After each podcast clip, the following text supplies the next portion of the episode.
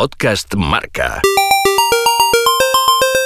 A estas horas hay una historia que te contamos hace 30 años. A primeras horas de esta tarde ha fallecido en accidente de tráfico en la M30 de Madrid el jugador de baloncesto Fernando Martín. El jugador del Real Madrid de 27 años y más de 2 metros de estatura consiguió casi mil puntos jugando con la selección nacional y fue también el único español en jugar en la Liga Norteamericana, la prestigiosa NBA.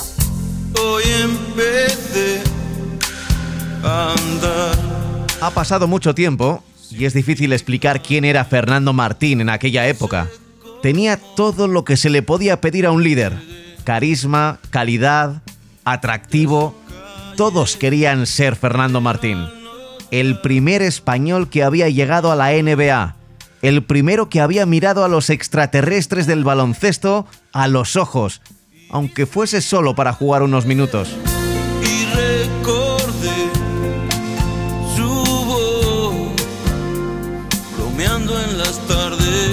Así contaba la noticia Matías Prats en Estudio Estadio aquel domingo 3 de diciembre del 89. Fernando Martín, el mejor pívot de la historia del baloncesto español, encontraba la muerte a consecuencia de las heridas producidas en un accidente de circulación en la M30, carretera de circunvalación de Madrid, cuando eran aproximadamente las 3 y 20 de esta misma tarde. En aquella España huérfana de éxitos deportivos, donde Perico y Arancha destacaban, Fernando Martín ya lo era todo.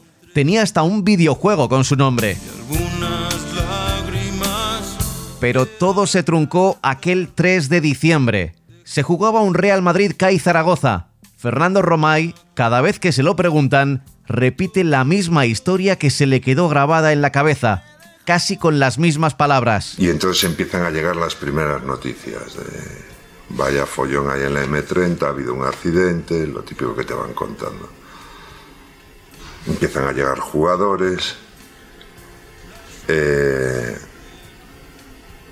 y se van diciendo noticias de posiblemente sea un jugador de baloncesto del Real Madrid. Empiezan a llegar jugadores, era como un poco ruleta rusa a quién faltaba. Antonio llega, vamos, eh, se va contando la historia con las aportaciones nuevas que nos iban diciendo la gente de la prensa que estaba a la puerta del vestuario que se iba llegando sobre todo en las radios. Y en esto faltaban dos jugadores. Uno era Quique Villalobos, con, que me acuerdo que entonces tenía un BMW verde, y Fernando con el Lancia, este color rojo granate. Y entonces estábamos todos con una tensión porque sabíamos que uno de los dos le pasaba y ya se sabía que el accidente era, era muy grave. Y en eso entra Entra Quique Villalobos, además entra abriendo la puerta, lo típico que llegaba tarde. ¿Qué ha pasado? ¿Qué ha pasado? Vaya pollo que se ha montado. Y entonces según le vemos ya nos quedamos, nos pusimos a llorar.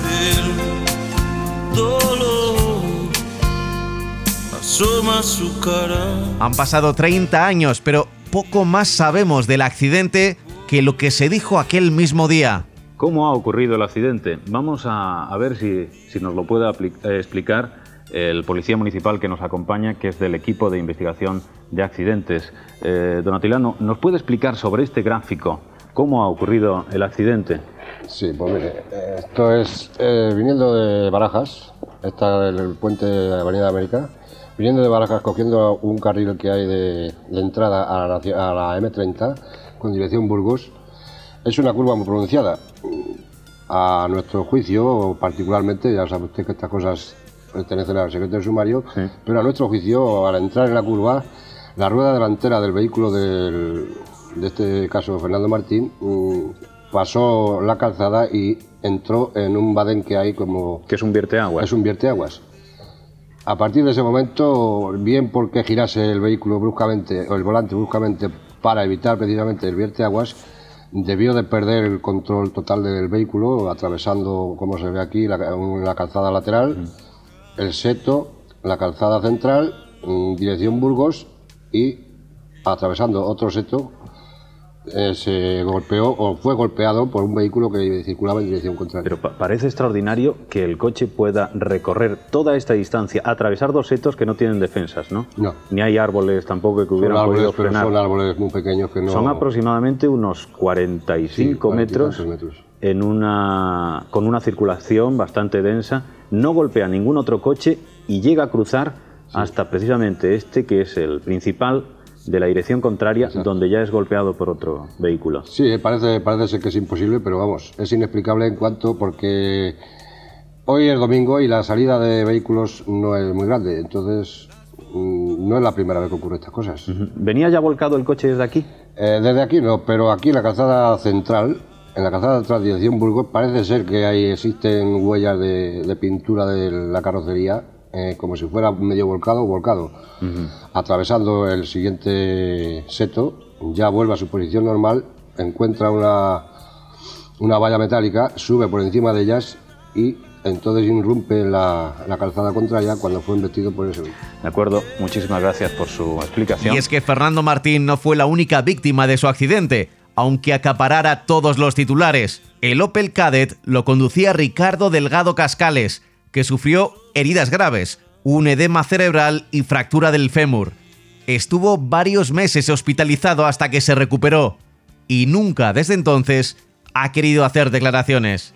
Con el paso del tiempo y desde los ojos de 2019, sorprende como lo contó en informe semanal Antonio Gasset, conocido después por Días de Cine. Injusto sería no mencionar que en esta embestida cruel otra víctima todavía en estado grave permanece hospitalizada. Ricardo Delgado Cascales, el conductor que circulaba correctamente por la M30 y que vio cómo el coche de Fernando Martín, incontrolado, se estrellaba contra él. Delgado Cascales ha sido víctima por un lado del choque y por otro de la fama de su involuntario agresor. Pero el mundo es así, proclive a idolatrías. Recuperando sonidos de aquel día, me he tropezado con esta despedida de José Joaquín Brotons en Telemadrid. Te has ido, Fernando, sin decir adiós, sin despedirte. La gente que tanto te ha criticado en vida llorará ahora que te has ido.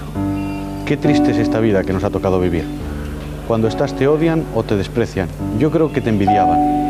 Ahora que te fuiste sin decir adiós, te echarán de menos. Hoy tu amigo Lolo ha dicho en dos palabras lo de que tú dijiste en 27 años de vida y nadie te escuchó. Te perseguía la vida. Es cierto que oías de este mundo, permanentemente, no por miedo, más bien por vergüenza. Tuviste que luchar por sobrevivir con tus ideales, los de un Aries que peleaba por ser diferente. Habías nacido para ganar y aquí no dejan ganar a nadie. Te dije un día que gritaras fuerte y alto ese yo que defendías a muerte. La única o la muerte es lo único real de la vida. Ahora ya no te puede perseguir. Suerte, Fernando. Pero para recordar a Fernando Martín, lo mejor que podemos hacer es escucharle, su voz, en televisión española, en una entrevista con Jesús Hermida. ¿Cómo es la prensa norteamericana deportiva? ¿Es agresiva? Muy poco, muy poco. Es- yo creo que la filosofía es un poco más positiva de alguna forma. ¿no? A mí me, me sorprendió muchísimo el entrenador, los entrenadores cuando, cuando ven a un jugador, sobre todo joven o que empieza, eh, teóricamente para ellos no tienes nada malo, ¿sabes? Solamente haces cosas buenas y cosas que no has aprendido y que te pueden enseñar. ¿no? Y me sorprendió muchísimo eso. Es verdad, es verdad que el señor Martín es, un- es muy inocente y muy ingenuo. Yo creo que no. ¿No? Lo que pasa es que uno no va a más. Pero, pero no creo que sea ingenuo. ¿no? Lo que pasa es que Me había contado que, vivir tranquilo, eso sí. que conservaba parte de, su, de esa inocencia de la infancia consigo mismo. Qué bonito. Qué bonito. Oiga, que hasta sentado es más alto que todos nosotros.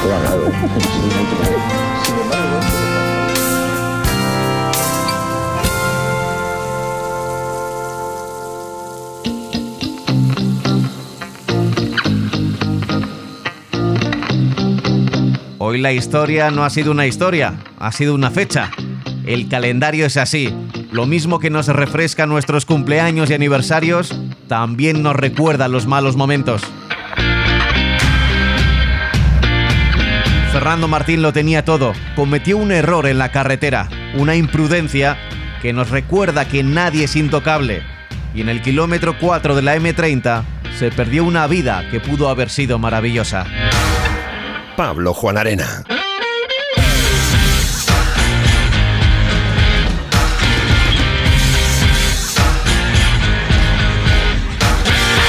Podcast Marca.